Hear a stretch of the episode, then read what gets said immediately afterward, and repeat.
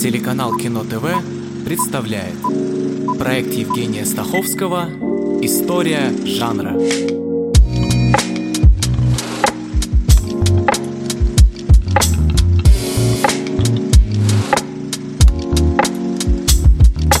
Прошлой серии мы выяснили, что классический нуар продолжался с 1940-41 по 1958 год. Все, что приближается к этому жанру до, можно обозначить как прото-нуар, а то, что после.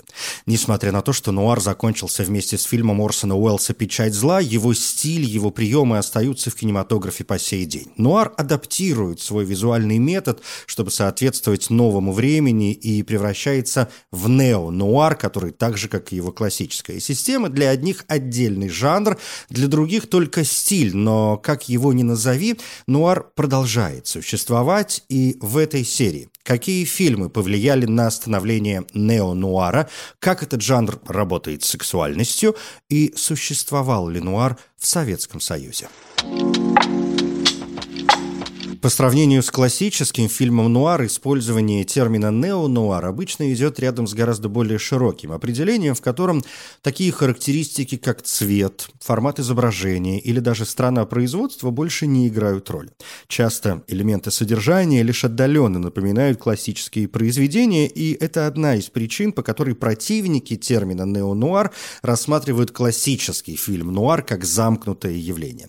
Тем не менее, если одни говорят, что нео нуар развился только в 70-е годы, как ответ на социальные и политические вызовы, реакцию на холодную войну, вторжение американцев во Вьетнам, плюс борьба за гражданские права.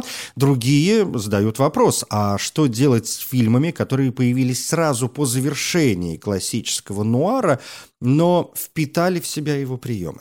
Что делать с фильмами, ставшими для неонуара основополагающими? Первым пунктом – головокружение. Альфред Хичкок, 1958 год. Психологический триллер рассказывает об отставном полицейском, который влюбляется в женщину, склонную к суициду, но не может предотвратить ее смерть из-за своего страха высоты. И вот мы получаем главных, центральных персонажей, детектива и непонятно ведущую себя женщину, мрачные тона, загадочность, особые ракурсы, но уже и особые движения камеры и темы, которые станет активно развивать именно нео-нуар, а именно Тема потери, навязчивых идей, предательства и ностальгии. Миш, в каком смысле от нее не избавиться? От чего? Ну, от этой э, акрофобии. Я поговорила с врачом. Излечить может лишь новый эмоциональный шок. И то под вопросом. Только не прыгай с другой крыши, чтобы проверить его слова. С начала 1960-х годов было выпущено всего несколько крупных фильмов в стиле более-менее классического нуара, но они оказали значительное влияние на другие жанры. В отличие от классических нуаров, в неонуарных фильмах учитываются современные обстоятельства и технологии, и детали, которые обычно отсутствовали или не имели большого значения для сюжетов классических нуаров. Современные темы, используемые в этих фильмах, включают кризисы идентичности, проблемы с памятью и субъективностью, а также технологические проблемы и их социальные последствия. Все это, конечно, появилось не сразу, не одновременно, а развивалось постепенно, поэтому довольно трудно бывает провести границу между последними классическими нуарами и картинами, появившимися в начале 60-х. Одна из главных тем, которые интересуют авторов начала неонуара – психические расстройства, как, например, в хичкоковском «Психо», который хоть и воспринимается как триллер или даже фильм ужасов, на самом деле вполне нуарен. С другой стороны, политические противостояния. И порой одно смешивается с другим. «Маньчжурский кандидат» Джон Франкенхаймер, 1962 год. Во время Корейской войны группу американских солдат похищают советские солдаты, которые увозят их в Маньчжурию, где им промывают мозги китайские психологи. По возвращении домой солдатам снятся кошмары, а кроме того становится известно, что русские и китайские агенты запрограммировали одного из людей быть убийцей, и он выполняет приказ, если ему показать конкретную игральную карту. Маньчжурский кандидат вышел в разгар кубинского ракетного кризиса и был запрещен не только в странах железного занавеса, но и в некоторых нейтральных государствах, таких как Швеция или Финляндия. В России фильм появится только после распада Советского Союза в начале 90-х. В США само словосочетание «маньчжурский кандидат» стало конспирологической концепцией. В частности, в 1963 году эта концепция активно развивалась после убийства президента Джона Кеннеди, коммунистом Ли Харви Освальдом.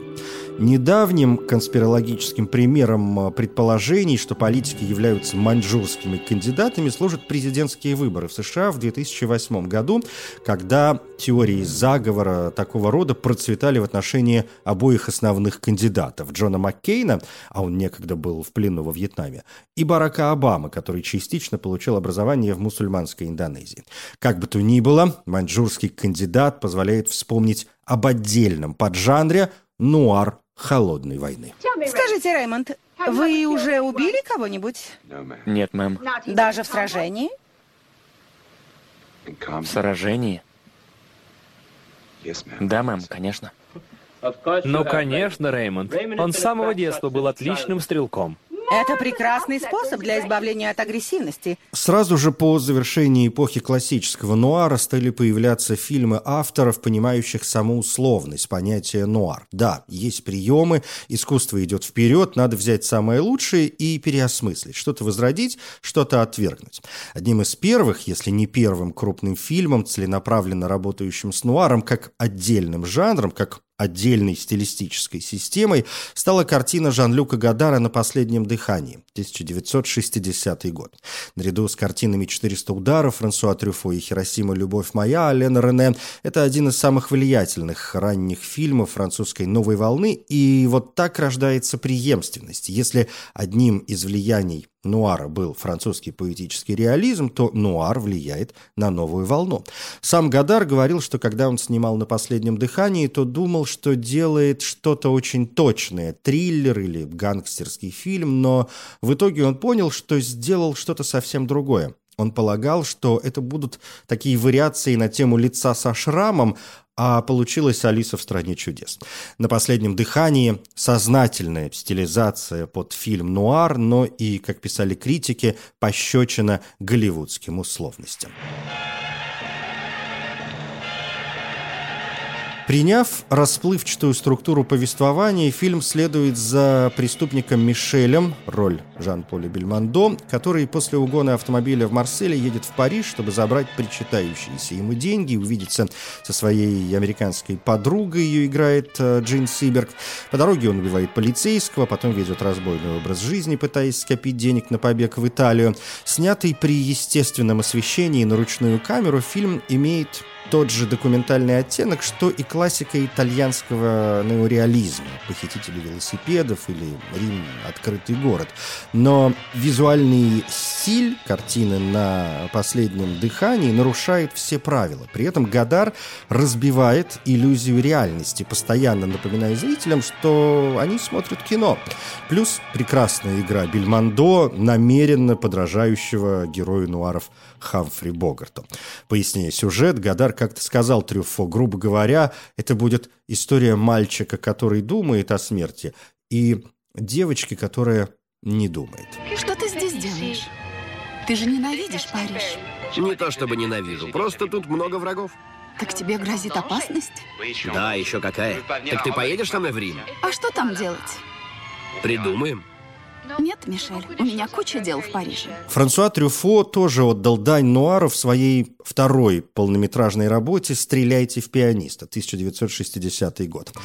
Прошлом известный, талантливый музыкант, блестящая роль Шарля Азнавура, теперь работает под вымышленным именем в баре. Тут же две женщины, влюбленные в пианиста официантка, роль Мари Дюбуа, и проститутка, с которой герой Азнавура проводит ночи, роль Мишель Мерсье. Но это нуар, нео-нуар, и это гангстерская история, и Трюфо позволяет себе своеобразную пародию. Гангстеры тут довольно милые. Центральной темой становятся женщины, что вообще свойственно Трюфо. А у большинства мужских персонажей, от самых застенчивых до самых грубых, есть своя теория о так сказать, слабом поле. Тема любви разрывается между физической и отчужденной любовью проститутки и романтической любовью официантки. Работая над сценарием, Трюфо в письме Шарлю Азнавуру поведал, что «Стреляйте в пианиста» будет своего рода документальный фильм о застенчивости. Персонаж пианиста Шарли частично основан на самом Трюфо. Режиссер, мол, страдает крайней застенчивостью, а между Шарлем Азнавуром и Трюфо есть э, сильное внешнее сходство. Главный герой получил имя в честь Чарли Чаплина и одного из братьев Маркс, Франсуа Трюфо, называл этот фильм и подделкой под американское кино и в то же время данью уважения таким мастерам, как Орсон Уэллс, Альфред Хичкок, Сэмюэл Фуллер и Николас Рей. Шарли, у меня неприятности. Ты должен помочь мне. У меня все плохо. И ты вспомнил обо мне. Кто тебя преследует? Двое парней. Мы сделали кое-какую работенку вместе, я и эти двое, и Ришар, а потом они решили надуть нас. Забрали все себе. Так что мы с Ришаром решили не отдавать добычу и избавиться от них. Как они выглядят. Один из них носит берет, а второй — шляпу. Они не братья, но они чем-то похожи. И оба курят трубку. Если классический нуар как жанр был описан только в 1968 году, то нео-нуару потребовалось еще несколько лет, и лишь после 70-го года кинокритики начали рассматривать его как отдельную систему, и тогда же появились и фильмы, позволившие говорить, что кино вырабатывает некий новый язык, и искусство реагирует на происходящее в мире. 70-е – это снова угроза ядерного уничтожения, и общий пессимизм э, выводит в качестве героя человека вполне порядочного, но вовлеченного в эгоистичное общество, где жизнь может быть потрачена впустую, а понятия дружбы и верности ничтожны. Это печальные рыцари новой эпохи, и их старомодный кодекс никак не вяжется с новыми временами. Есть несколько ключевых работ, появившихся в 73-74 годах. Во-первых, «Долгое прощание» Роберта Олтмана – Эллиот Гулт играет частного сыщика, которого предает друг. Фильм поставлен по роману Реймонда Чандлера. Помним, что он один из авторов крутых детективов, тоже лежащих в основе жанра нуар, но в отличие от романа, действие которого происходит в 50-е, фильм — это 70-е годы с изображением голливудского образа жизни и культуры. Олтман хотел изобразить сыщика на 20 лет отставшего от времени, в котором он живет. Например, как и принято в нуаре, он постоянно курит, хотя сейчас в моде воздержание от табака. Второй пункт – разговор Фрэнсиса Форда Коппола о человеке, специализирующемся на прослушке и оказавшемся в центре заговора. После покушений на Джона Кеннеди, Мартина Лютера Кинга, Малкольма Икса и разоблачения Уотергейтского дела настроения в обществе были очень неопределенными. И фильм отражал дух того периода в темах вторжения в частную жизнь, прослушивания телефонных разговоров и злоупотребления власти. Сам Коппола пояснил, что Фильм, получивший, к слову, главный приз Каннского фестиваля, призван стать важным заявлением о кошмарном развитии нашего общества. Система использует все более изощренные электронные средства, чтобы вынюхивать подробности нашей частной жизни. Третья важная работа – «Китайский квартал» Романа Полански. Вместе со сценаристом Робертом Тауном режиссер продолжил классическую роль частного сыщика в традициях Дэшела Хэммета и Рэймонда Чандлера, поместив героев в нуарную атмосферу подозрительности и невысокой морали. Фильм вдохновлен калифорнийскими водными войнами, серией споров из-за воды в Южной Калифорнии в начале 20 века. По сюжету действие происходит в Лос-Анджелесе 30-х годов, тоже привычном для нуара месте, женщина нанимает э, сыщика, прекрасная роль Джека Николсона, чтобы тот проследил за ее мужем, которого она подозревает в неверности. Но это же нуар, и мы понимаем, что неверность вряд ли серьезный повод, и женская роль Фэй Данауэй отлично следует традиции. Она роковая дама, выполняющая миссию, которая по мере развития сюжета становится все более загадочной и непредсказуемой. Здесь немало таких, как Джей Джей Гиттес. Их легко найти, если вы того хотите. Мистер Гиттес, мы встречались? О, нет. Ни разу? Ни разу. Раз уж вы согласны, что мы не встречались, Согласитесь, что я вас ни о чем не просила, тем более следить за моим мужем. Номинированный на 11 Оскаров, но получивший только за оригинальный сценарий, «Китайский квартал», пожалуй, самый известный неонуар 70-х. Хотя с ним э, может посостязаться «Таксист» Мартина Скорсезе, 1976 год. Действие происходит в ночной атмосфере Нью-Йорка, вскоре после окончания Вьетнамской войны. В центре жизнь Трэвиса Бикла, одинокого и психически нестабильного ветерана, который из-за хронической бессонницы устраивается на работу таксистом, а тут еще женщина, работающая над предвыборной кампанией кандидата в президенты, а Трэвис в нее влюблен, и, конечно, 12-летняя проститутка, ее играет Джоди Фостер, которой тогда было 13, и она не могла сниматься в обнаженных сценах, так что ее дублершей выступила старшая сестра Кони Фостер, которой было 19. Пол Шредер закончил сценарий меньше, чем за две недели, и пока писал его, держал на своем столе заряженный пистолет для мотивации и вдохновения. Мартин Скорсезе предложил роль Трэвиса Дастину Хоффману, но тот отказался, потому что решил, что Скорсезе сошел с ума. После просмотра фильма Хоффман пожалел о своем решении. А Роберт Де Ниро, работая над ролью, месяц служил таксистом. Чтобы добиться атмосферных сцен в такси, звукооператоры забирались в багажник, а режиссер и оператор Майкл Чепман устраивались на полу заднего сиденья машины и использовали для съемок натуральный свет. Чепман признал, что на стиль съемок большое влияние оказали Жан-Люк Гадар и его оператор Рауль Котар. Четыре номинации на «Оскар» и «Золотая ветвь» Канского кинофестиваля. Запомните, ублюдки, сукины дети, перед вами человек, которому все надоело, и он не позволит.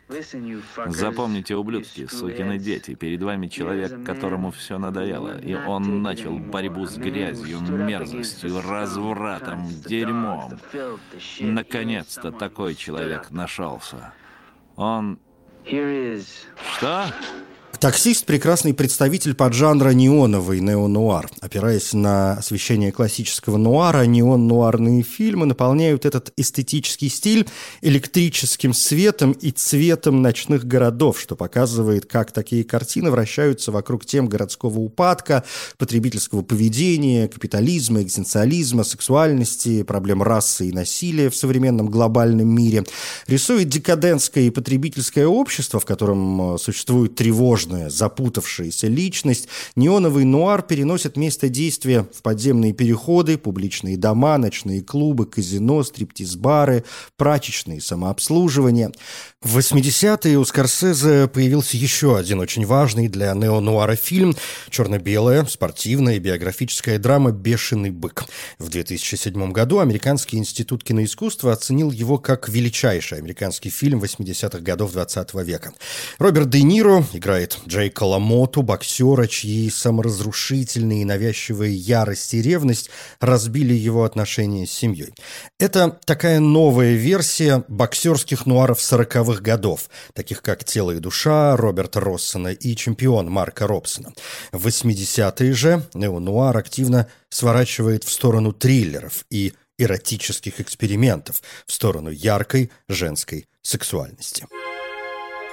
Триллер «Жар тела» Лоуренс Кэсден, 1981 год, рассказывает о юристе, встречающем замужнюю женщину, с которой у него случается страстный роман, и после нескольких жарких ночей они решают убить богатого мужа женщины.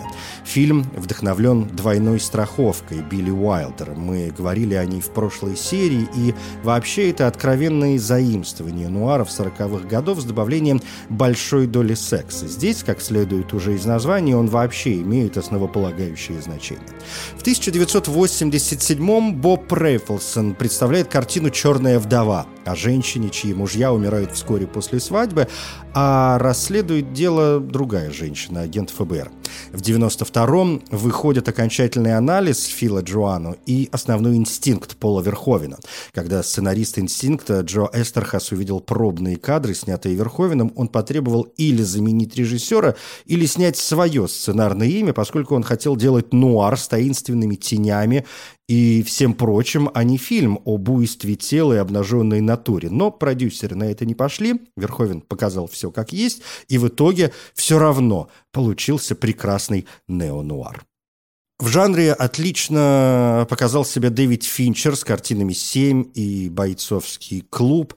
Для братьев Коинов это, кажется, вообще один из любимых жанров. Тут и «Просто кровь», и «Фаргу», и «Перекресток Миллера», и «Большой Любовский», созданный как дань уважения долгому прощанию Олтмана, а позже появился человек, которого не было. Дэвид Линч работает с психиатрическими темами в «Синем бархате» и «Шоссе в никуда», развивая стиль неонового нуара. Малхолланд Драйв, вышедший в 2001-м, закручивает психологическую головоломку до состояния, когда, кажется, распутать ее уже невозможно. Первый полнометражный фильм Кристофера Нолана «Преследование у человека, который следит на улице за незнакомцами» тоже поклон классическому нуару. Квентин Тарантино исследует жанр с помощью бешеных псов и криминального чтива. Everybody be cool, this is a robbery! Any of you fucking pricks move! And I'll execute every motherfucking Выдающимся неонуаром начала 21 века становится «Город грехов» Роберт Родригес, 2005 год.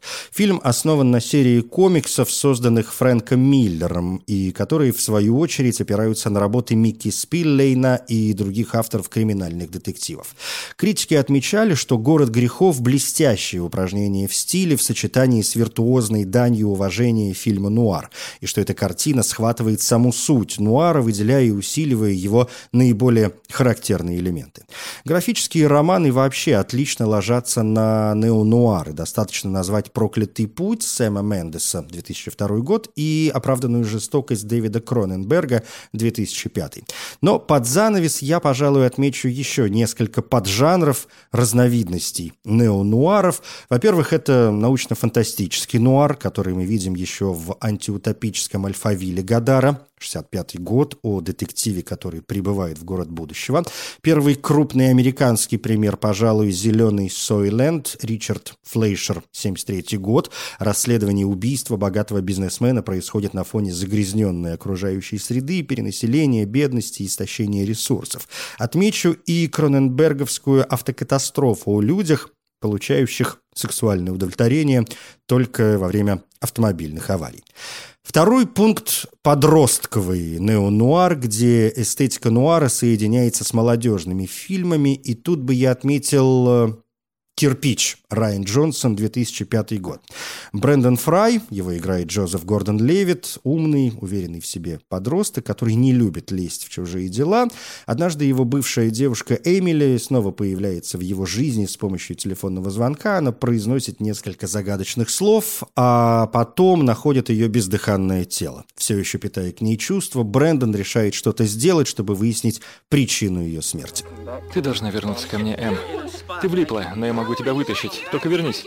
Ты слышишь, что я говорю? Я не хочу, чтобы меня тащили и защищали. Я улажу это. Что это за история с кирпичом и штырем? Ты все уладишь, как тогда с Джерри. Нет уж. Нет. Я пришла попрощаться навсегда.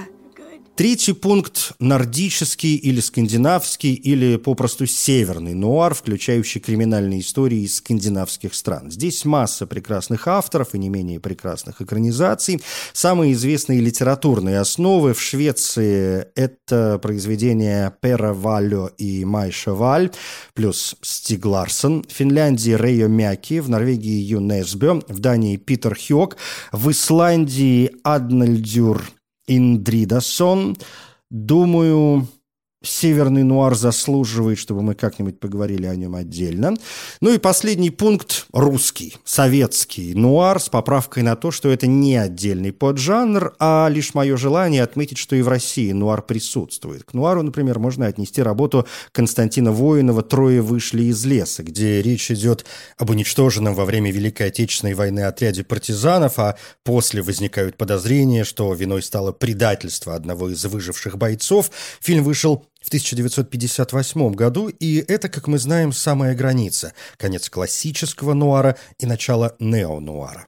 Среди других выдающихся работ экранизация «Преступление и наказание» Лев Кулиджанов, 69 год, «Асса» Сергей Соловьев, 87 «Ночной продавец» Валерий Рожнов, 2004 «Груз-200» Алексей Балабанов, 2007 «17 мгновений весны», конечно. Штирлиц, а вас я попрошу остаться еще на одну минуту. И в прошлой серии, и в самом начале этой я заметил, что нуар не исчезает, он лишь изменяется с течением времени, берет все основное и лучшее из прошлого и новыми красками расписывает настоящее или будущее.